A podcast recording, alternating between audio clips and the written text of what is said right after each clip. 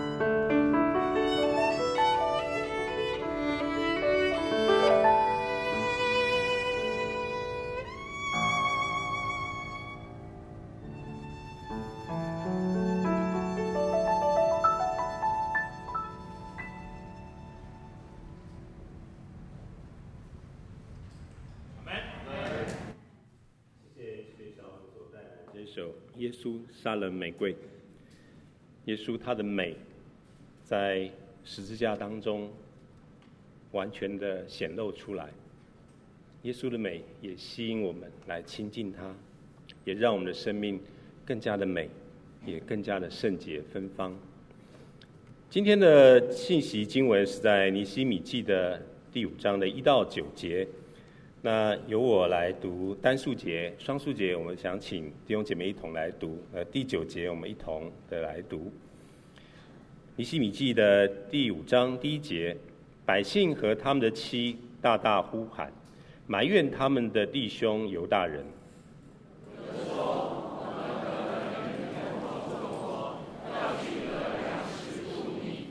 有的说，我们点了田地、葡萄园、房屋。要得粮食充饥。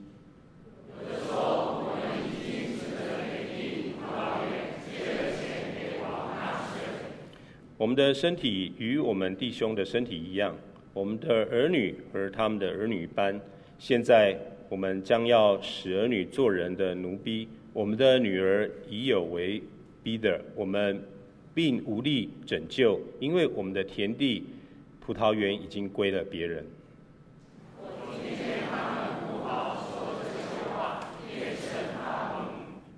我心里筹划，就斥责贵胄和官长说：“你们个人向弟兄取利。”于是我招聚大会，攻击他们。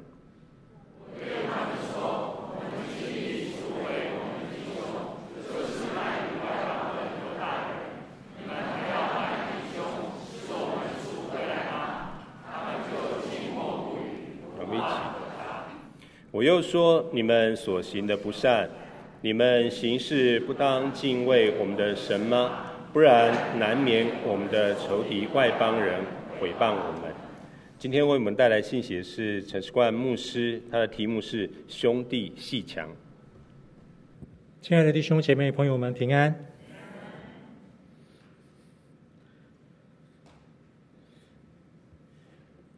耶稣沙仑玫瑰，在我心中慈爱。他如此爱你，荣耀光辉，非常美的一首诗歌。我特别喜欢他的最后一句：“耶稣是一切光芒之源，而人没有光，活不了。他的光象征的是他的荣耀。”今天，当我们在这里聚集，一同要进入尼希米记第五章。我又想到一个很重要的背景，在全球很多的教会，特别是路德宗跟加尔文宗，又或许是说信义会跟改革宗、信义宗跟改革宗，我会把今天当成是宗教改革纪念主日，因为在一五一七年十月三十一号，马丁路德当时在德意志的威登堡诸圣教堂大门。钉上了那九十五条的纲领，他是特别针对赎罪券，针对当时罗马教会、罗马天主教在神的赦罪、神的恩典上面的谬误。也因为这个举措、这个举动，开启了，呃，可以说是影响全球的宗教改革运动。宗教改革，我想。我们台北信友堂身为长老会，不常有机会在讲台多谈论所谓改革中的信仰。呃，我们即即便没有提这个词汇，但是我们的精神，我们信仰的实质，一直不断在呼应这个改教的精神。改革中里边的五个唯独是重要的核心。唯独恩典，唯独信心，唯独圣经。它原先是这三个唯独，后来加上了唯独基督，以及跟今天的诗歌相关、跟今天我们的主题相关的最后一个，唯独神的荣耀。我们在这个背景底下呢，进到了今天的尼希米记的第五章。很鲜明的对比，不是吗？唯独神的荣耀，结果是兄弟鬩墙。今天的讲题，事实上我是直接借用前华神院长蔡立珍老师，他在今年初出版了他的著作《倪大人出巡，是他多年在神学院教导尼西米记的一个整理的一个出版。蔡老师他在注释尼西米记第五章的时候，他为这第五章下了一个标题，叫做“丢人现眼的兄弟鬩墙”。当然，你跟我都知道，兄弟鬩墙不是什么值得荣耀的事情，不是什么值得可可可夸的事情。我的中文程度没那么好，看到他写这个标题，我就去翻了一下字典，什么叫做兄弟鬩墙？我开始连字都念不出来。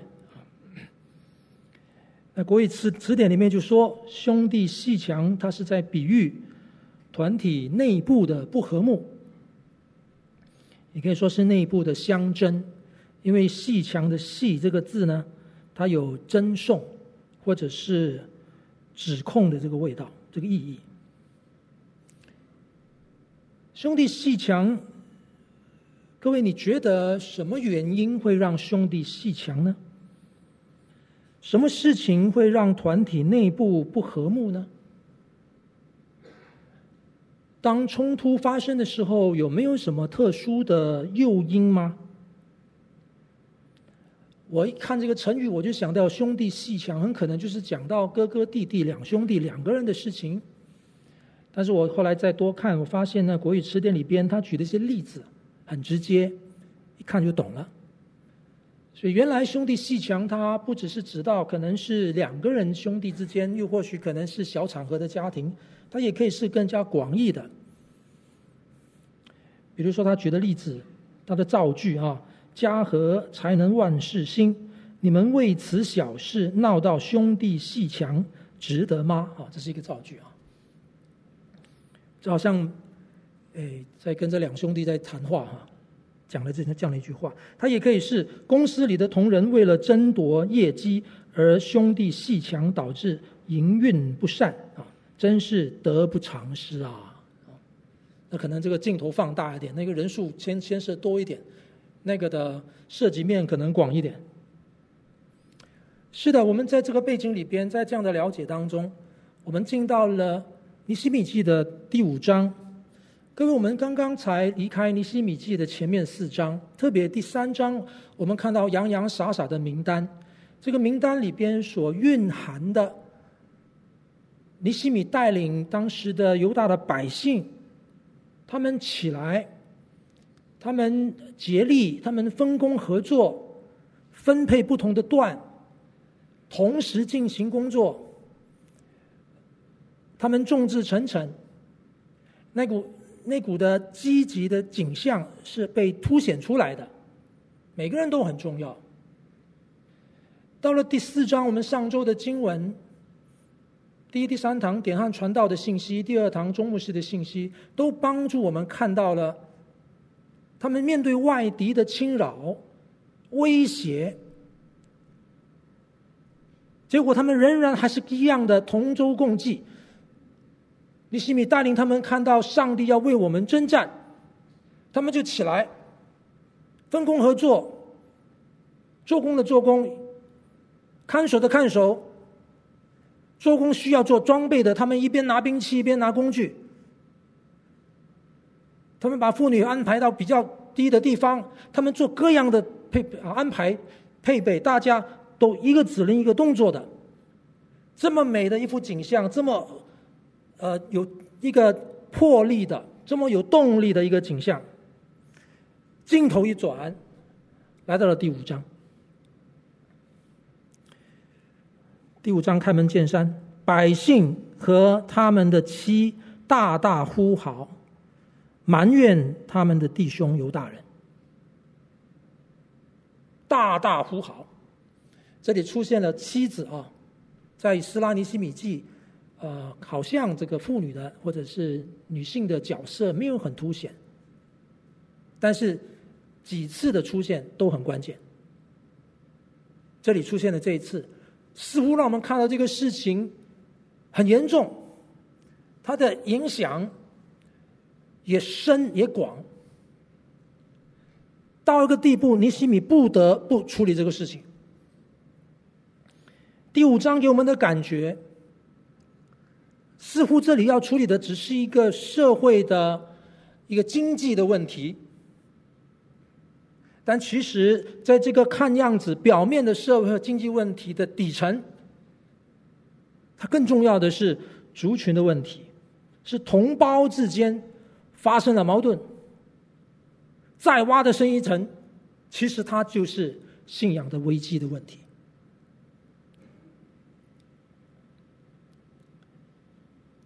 到底这里发生了什么事呢？第一节开门见山告诉我们，有人大大的哭嚎。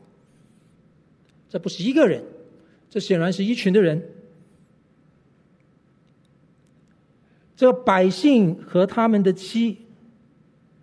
埋怨他们的弟兄犹大人，这边讲到百姓埋怨犹大人，请问百姓是谁？犹大人又是谁？简单的第一节就很重要，帮助我们了解到底这里发生什么事情。表面好像是知道了，但是如果我们没有弄清楚这个百姓是谁，犹大人是谁，我们还不知道这段经文的焦点到底在哪。请容我先把事件做一个说明，我们再来处理背后这两群人。事件是什么呢？第二到第五节，我们看到这几节经文里边就描绘了当时的情况。这个矛盾是什么？我们刚刚说是经济的问题。如果你看第二节，这边讲到说，他们的儿女人口众多，他们是连。温饱都没有了，他们要找这个，要要图这个五谷可以糊口，才可以存活。他们连这个都受威胁，这是第一个困扰。穷到呢，吃饭都没有了。然后第三节这边告诉我们的，在和合本圣经没有标那个字出来啊。你看和合本圣经没有标这个字，我读新译本给你听。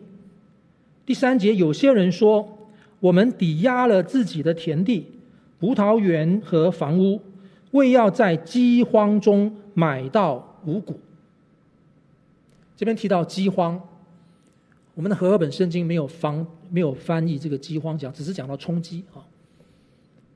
如果你看 NIV 英文的 NIV 或者是 ESV，它都提到这是一个饥荒，只是原来有第二个状况，有人吃不饱。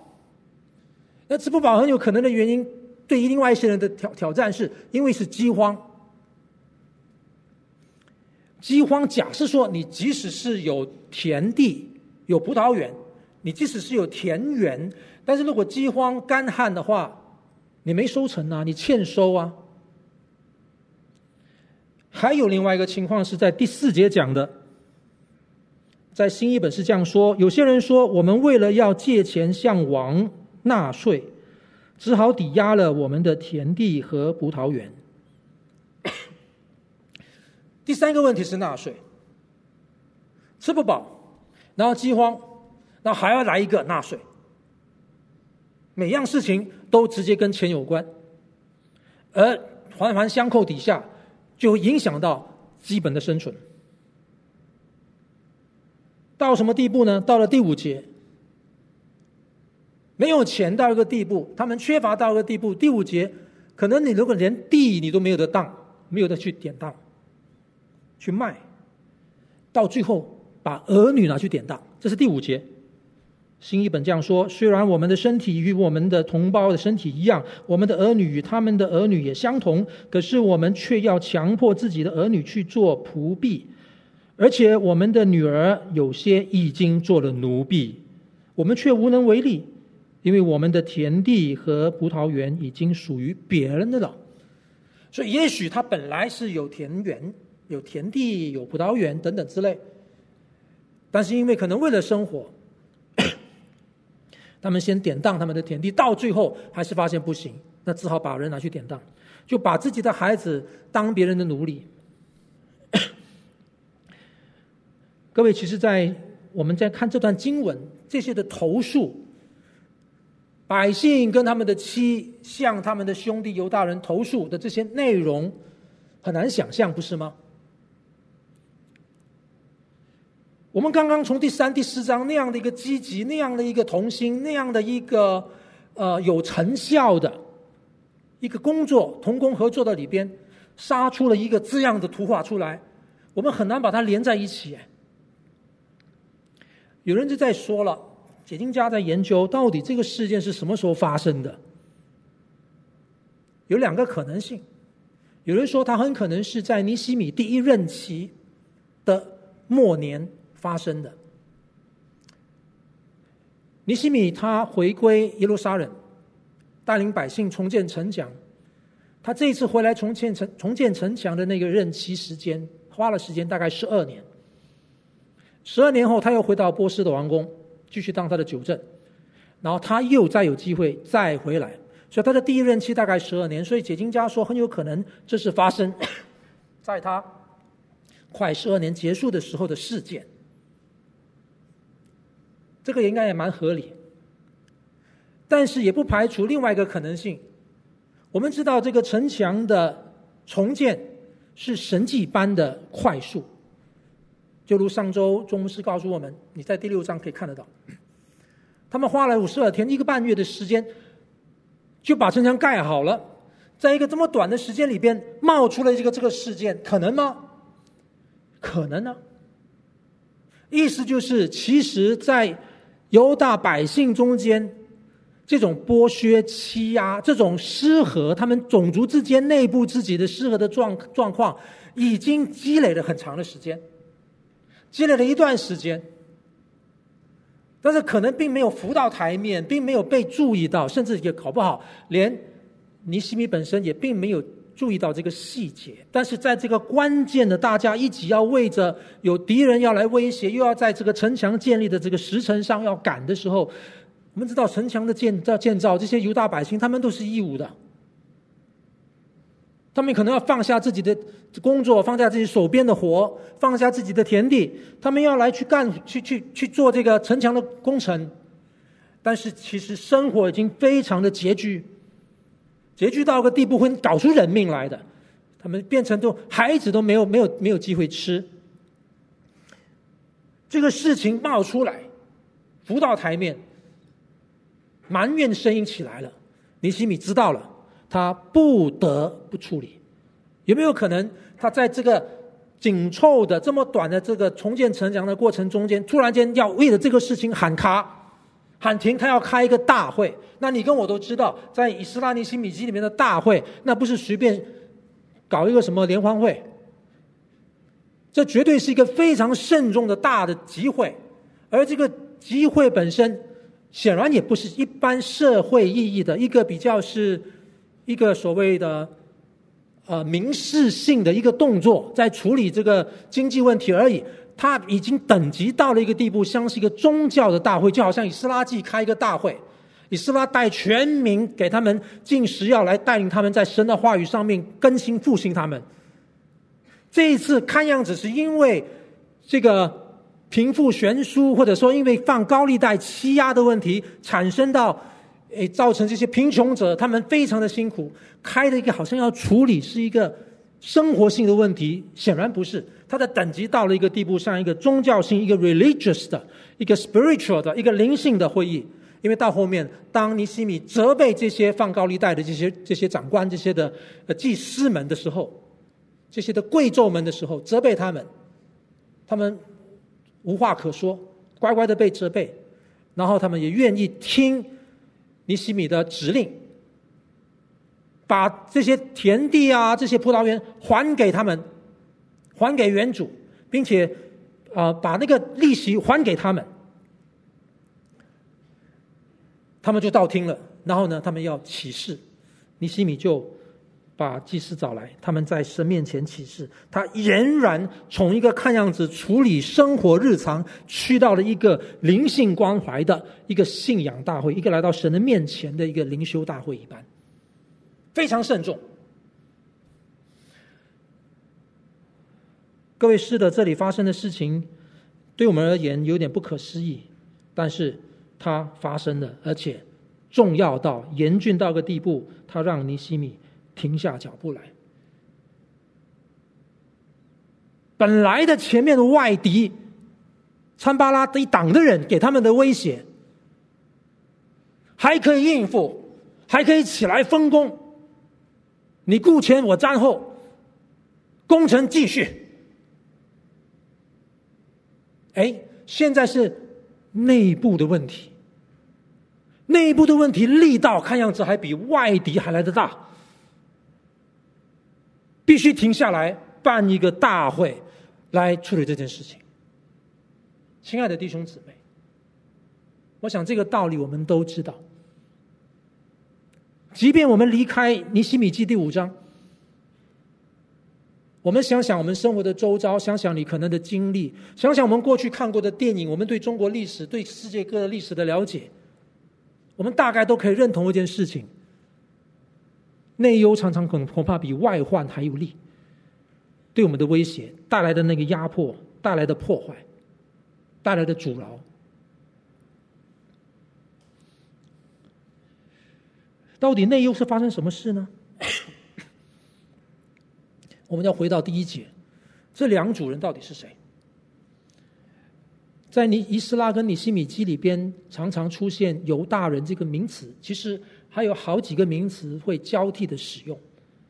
所以每一次使用呢，这些细节是值得我们注意的，因为它同一个名词出现，很有可能你不细看，你会错过了它的指涉对象，你会误以为都是同一批人，或者我们搞不清楚那个状况，因为它确实当时的环境、当时的这个重建的工程、当时的周遭的世界，包括撒玛利亚省周遭在波斯帝国底下的大环境的里边，被掳出去的这些的犹大人，他们分散在有些在。波斯有些在其他的地方，非常多的地方都有不同的代表性跟指涉性，所以在名词的使用上，有时候它会比较精细一些些，有时又比较宽一些些的运用那个词。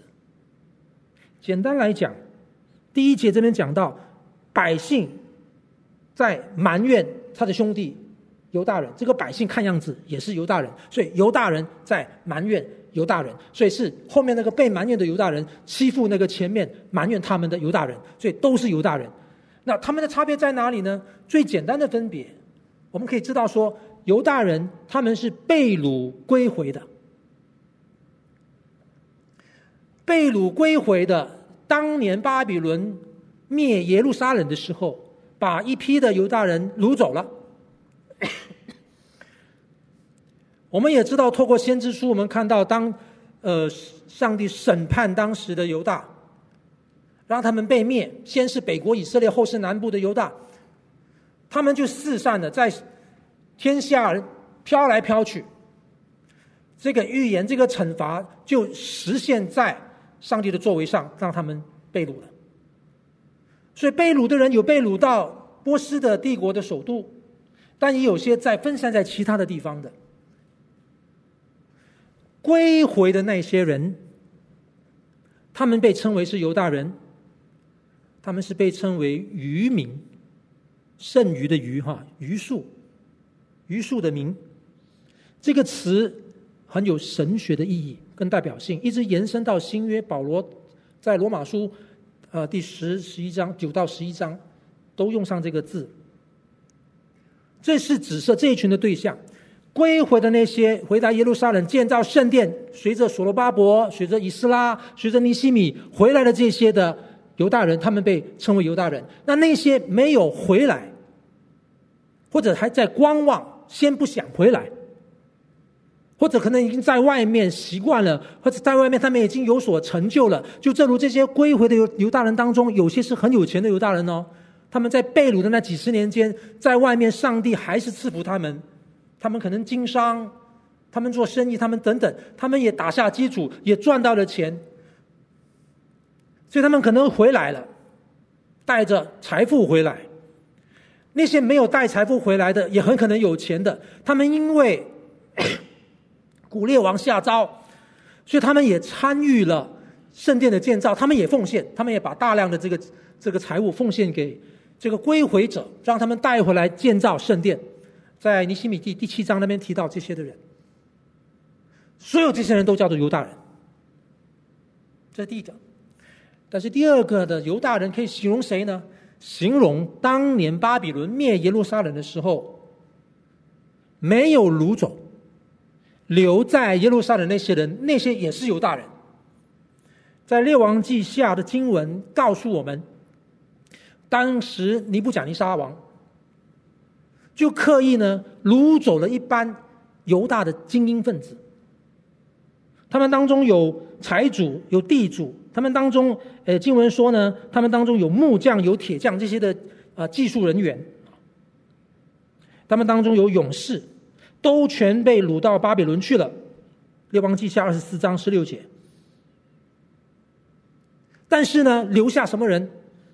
呃，十二节那边讲到，当时的护卫长就留下犹大民中最穷的，使他们修理葡萄园、耕种田地。你看到那幅图画吗？尼布甲尼撒把犹大当中的那些有钱的、有权的、那些有地的、那些地主啊、原主啊，把他掳走了，掳走了就留下了田地嘛。那他不掳走什么人？那些比较穷的犹大人，让他们留在耶路撒冷。哎，这些留下来的就看守那些原地。所以呢，事隔多年。被掳走的犹大人在外面很辛苦，他们也打拼了，有些还是继续的穷，但有些可能也开始致富。那留在这个耶路撒冷没有被掳走的呢？他们被尼布甲尼撒留下来，就在这些田地上耕作工作。镜头一转，时空一换，当回归的犹大人回来，当年那些贫穷者现在也是地主喽。现在也多少难也有钱喽，至少跟你平起平坐喽。所以很有可能这个的差异，造成回归的犹大人跟在本地的犹大人中间就有隔阂。当然，回归的犹大人不见得都是有钱的，其中我们透过尼希米记第十啊第第七章，我们看到也有好多也是贫穷的，那个细节后面的经文会有啊。所以这些回来的，他们的经历，在过去被掳的那些年的经历，肯定是跟留在这里的经历是不一样的。我们在讲第三章那一串名单的时候，就已经提到这个事情了。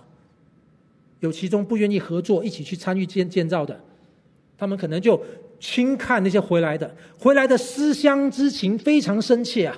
回来打算把家园重建盖好好的，那个一直都没走，待在这里的人他不觉得，我不觉得有这样的需要啊。中间已经有情感上的隔阂，经历的不同，身份的不同，经济能力的不同，过去经历的起伏不太一样，开始就造成原本是同族，原本是自己人，结果隔阂产生。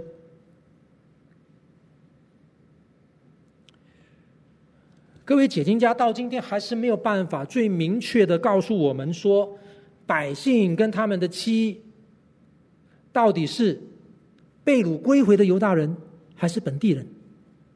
后面那句他们埋怨的那个犹大人，哎，到底哪个是哪个？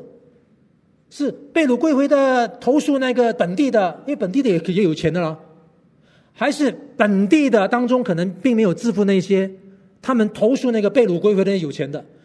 哪个是哪个都不都不拢，解经家有可能没有办法完全共识一致的一个结论，但是重点不在这儿，亲爱的弟兄姊妹，重点在哪？重点在这就是兄弟鬩墙嘛，本来不是都自己人吗？自家人吗？那因为不幸的一个政治事件，一个战乱的事情，有人被掳走了，有人被留下来了。那这一隔隔了几十年以后，大家再相聚，结果就你看我不顺眼，我看你不顺眼，不顺眼到什么地步？这么重要的城墙要重建的这么大的事情的里边，都还是没有办法让他们可以一起好好同心做事情。他居然还会有人欺负人。当然，我在说那个的穷困哈，不是纯粹因为放高利贷完全造成的。各位，我们前面讲到他们的投诉当中，不是提到纳税的一个事情吗？不是提到饥荒这个事情吗？这个是有据可考的。我们知道，在以斯拉带领第一次回归的那批人当中，他们回归的时候，当时要重建圣殿，就开始当时的犹大人就开始懒惰，心不在焉，一天到晚只想自己的房子要盖得好好的，就开始让神的殿荒凉，就更完全没有进行工作。所以，跟以斯拉差不多同期的先知哈该，在哈该书的第一章里边就告诉我们什么呢？上帝就责备。透过哈该责备当时的啊回归的这些的啊犹大百姓，只顾自己的家，不顾上帝的殿，所以上帝要给他们惩罚。我们看到在哈该书里边的经文提到，当时确实是有干旱的事情发生，有饥荒的事情发生，那是几十年前的事情，可能有点时间的相距相隔。但是那个饥荒、那个干旱到底发生多久，我们不太确定。但至少肯定那个事带来一定的影响，乃至连带影响到后来这一批 要建城墙的百姓，让他们可能在收成上没那么理想，在收入上没那么那么完整。而至于税务的事情，更是一样。有一些的历史学家。他们透过研究告诉我们一些事情，就是在波斯王亚达薛西的那些年间呢，当时已经整个波斯的帝国四境开始都不太的不太安宁，就很多当时波斯的那些呃占领的地方就开始很多造反，所以呢，叛乱的事情越来越多，帝国没有办法嘛，你帝国一定要去想办法去去去制止、去镇压，所以他就需要更多的军队。那帝国就只能在这个税务上呢，就要再征税，再加加加加征这个税务。其实这是一个恶性循环，你加征税务，那些被你统治的就更生气你，因为这个加税好让他们有更多的收入来去支应这些的军队啊，等等等等。而加税的制度，这个税务的制度，它又不从中央下来，有地方呢。那你跟我都知道了，这个地方这个税务的整个流程过程中，他也想要余利啊，他就加码，这样层层下来，去到老百姓的时候，老百姓要缴的税就非常的辛苦，不但有被这个中间余利的征税的雪上加霜的困难，再加上你税务有分很多种，有分中央要给国家的，还有分区的要给省长的、给总督的，哇，所以老百姓叫苦连天，他们根本没有钱来还这个税，影响到他们。所以各样的，不管是天灾的，是旱灾的，是整个政治的，在这一切已然存在的困难中，犹大同胞中间居然发生这种事情，借贷帮助那个没钱的时候还欺负他，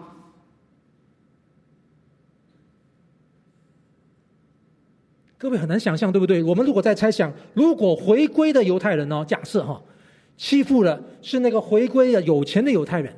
各位，这些犹太人当中很多是祭司，很多他们是为了要回去建造圣殿，为上帝大发热心的。我讲了很白一句话，这些人看样子灵性应该比较好的，好像是比较收扣、比较爱主的。结果这一边厢好像在建殿的事情上表达那个属灵爱主，这一边厢在生活上去欺负你的弟兄。我们这是一个假设。哪怕你的假设换过来换过去，总而言之，这个我们要问你个问题，亲爱的弟兄姊妹，请问不和睦，请问冲突有什么诱因吗？有什么导因吗？我们来到我们今天的核心。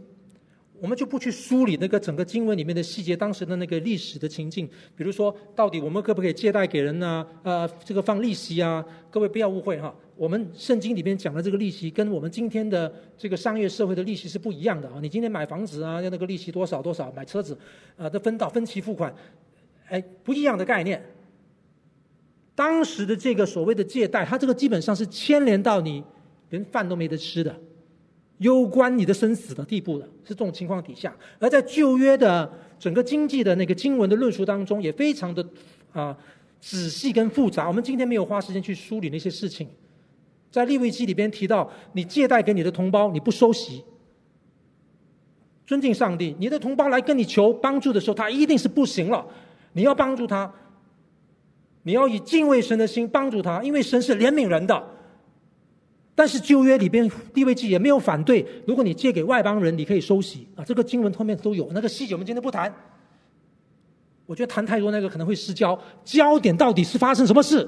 在这么重要的急迫的城墙建造过程中间发生的弟兄兄弟鬩墙的事情，我们要问：为什么会这样子呢？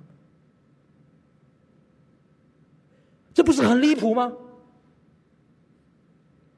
有什么诱因？有什么导因？到底什么事件会让兄弟鬩墙呢？各位，你觉得不和睦是怎么产生的？我们常常会这样想哈，不和睦一定是强的跟弱的。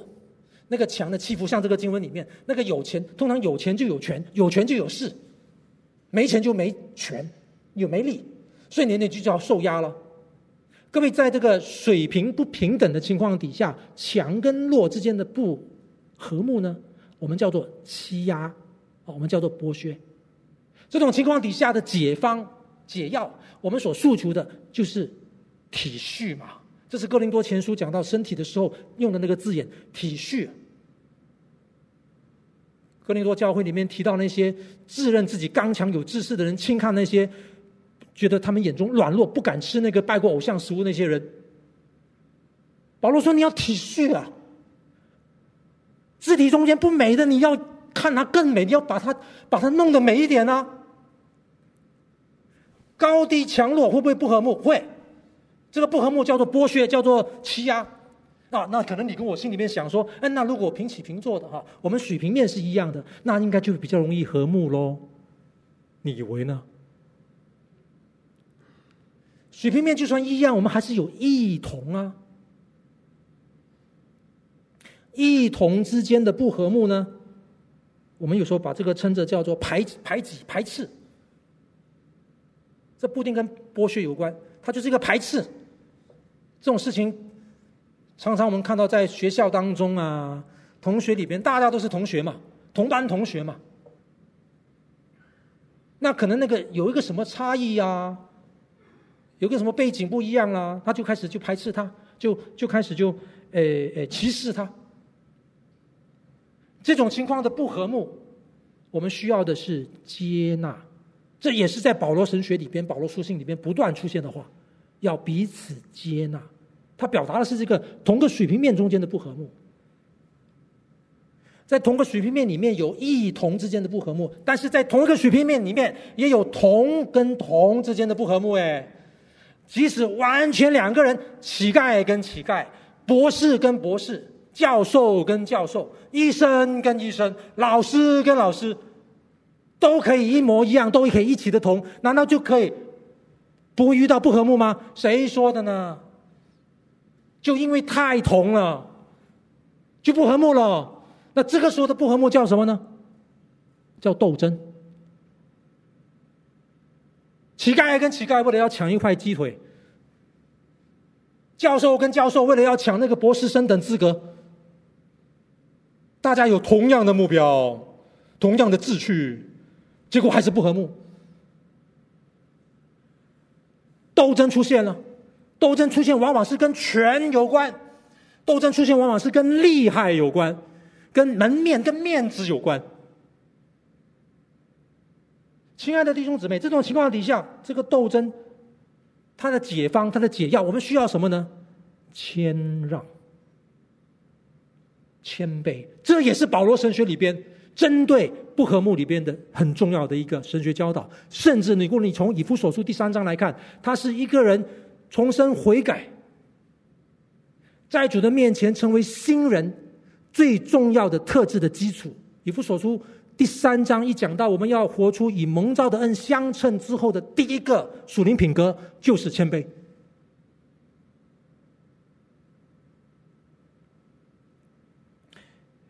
弟兄姊妹，我们回到刚才老问题，请问不和睦有没有什么导因啊？什么事情比较容易让不和睦产生呢？跟事情无关，不和睦随时出现。各位亲爱的弟兄姊妹，我们今天看以西结书，哎，对不起，尼西米记的第五章，的故事，兄弟鬩墙，早就在创世纪一开始就发生了，不是吗？创世纪里边的第一个家庭里边，该隐跟亚伯就发生了。然后你跟我都知道，那个故事不单只停在那边呢，不断的轮番上演。从圣经救恩故事里边的发展，到教会历史里边的发展，到今天你跟我的生活的里边，我们不断的看到这些事情。兄弟鬩墙，今天的经文讲到的是民生的问题。他立刻就使我想到，我们在上半年看《使徒行传》的时候，到第六章也不是都一样吗？说希腊化的犹太人忽略那些希希伯来的那些富人，他们天天的供给的这件事情上面忽略他们。自己人呢？但因为有些同，又有些不同。有时候是因为同，把争执放大；有时候是因为不同，看别人不顺眼，或看不起别人，或者漠视别人，或者眼红别人。不和睦之所以发生，都跟我有关，都跟里面的我有关。福音的精髓，就是要来处理这个，不是吗？我们明明知道神，却不把神当着神敬拜他，这种的不和睦根深蒂固的在我们的生命里边，在那个罪的核心的部分，上帝耶稣基督的来道成肉身的来，就是要处理这个，不是吗？处理这个，不单是我们跟神之间的，是我们跟。我们自己的，乃至于我们跟周遭的一切，所以不再是什么理由了。不同也会吵架，同也会吵架，大事也会吵架，小事也会吵架。所以，亲爱的弟兄姐妹，兄弟鬩墙，看样子我们逃不掉，一直都在。但是主帮助我们，这段经文告诉我们，事情并没有停在这里。尼希米对他们带来责备。告诉他们要敬畏神。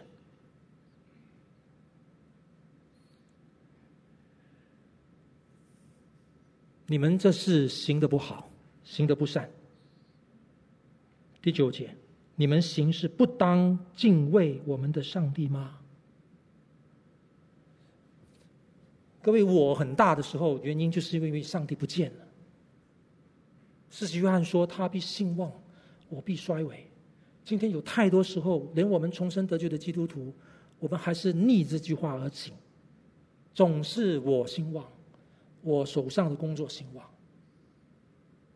我看得见的业绩兴旺，我的面子兴旺，上帝衰微。但是，亲爱的弟兄姐妹，我们不要绝望。没错，圣经里面让我们看到，连耶稣的门徒都在。争论谁为大？求主怜悯我们。马可福音第九章有非常仔细的描述，耶稣的门徒争论谁为大。他们一直以为那个在山上看到耶稣基督登山变相了三个，看到荣耀，就以为觉得很伟大。下山发现鬼赶不出去。他们看到别人也奉耶稣的名赶鬼，赶快就跟耶稣说制止他们，因为他们不是跟我们的。你知道他们的心理是什么心理呢？政治招牌，我们是正宗的。我们是跟你的，别人不是。各位，这种政治招牌、正宗的心理，常常也困扰很多的基督徒，很多的服事同工。什么是信友堂？信友堂我说了算。信友堂该长什么样子？哦，你太你太晚来了，你不太了解信友堂。什么叫做灵命长进？我说了算，你才刚刚信主，你不知道。但是耶稣基督叫他们说：“把孩子带过来。”马可福音第九章，你看那个细节，把孩子带过来。你们接待一个像这个小孩的，就是接待我，跟接待差我来的。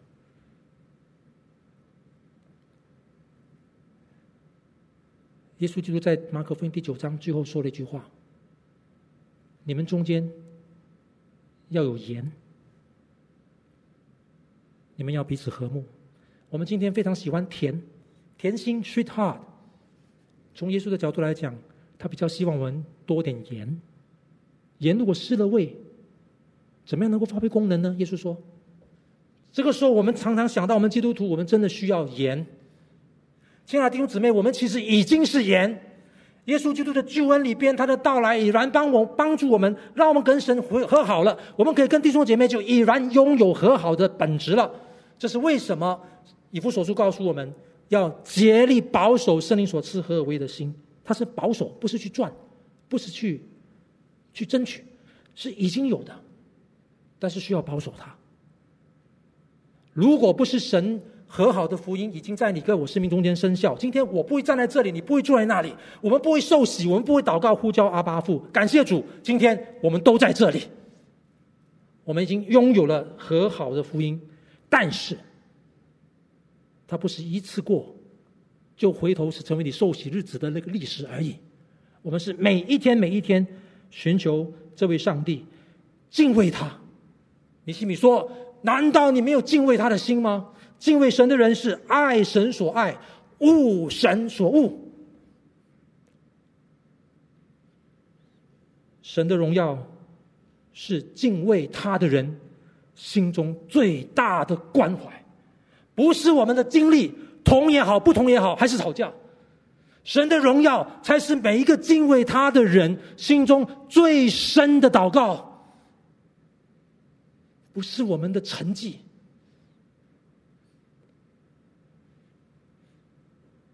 兄弟鬩墙吗？